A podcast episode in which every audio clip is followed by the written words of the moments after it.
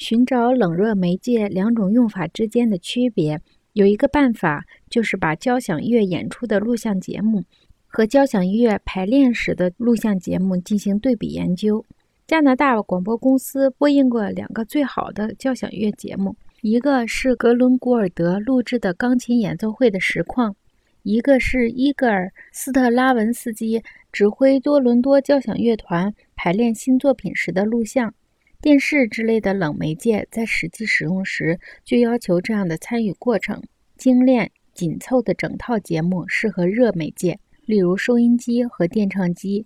培根孜孜不倦地比较冷散文和热散文，他撰写论述方法的文章或一篮子论题相似的文章，并且把论述方法的文章和格言警句性的文章进行比较。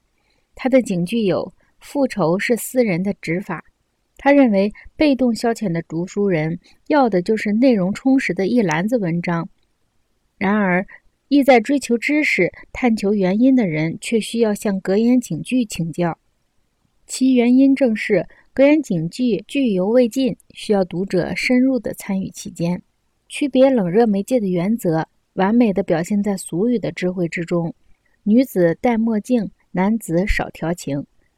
眼镜使开朗的外观更加突出，完全填补了女性的形象。另一方面，墨镜使人的形象神秘莫测，难以接近。这种形象需要人去参与了解，去补充完成。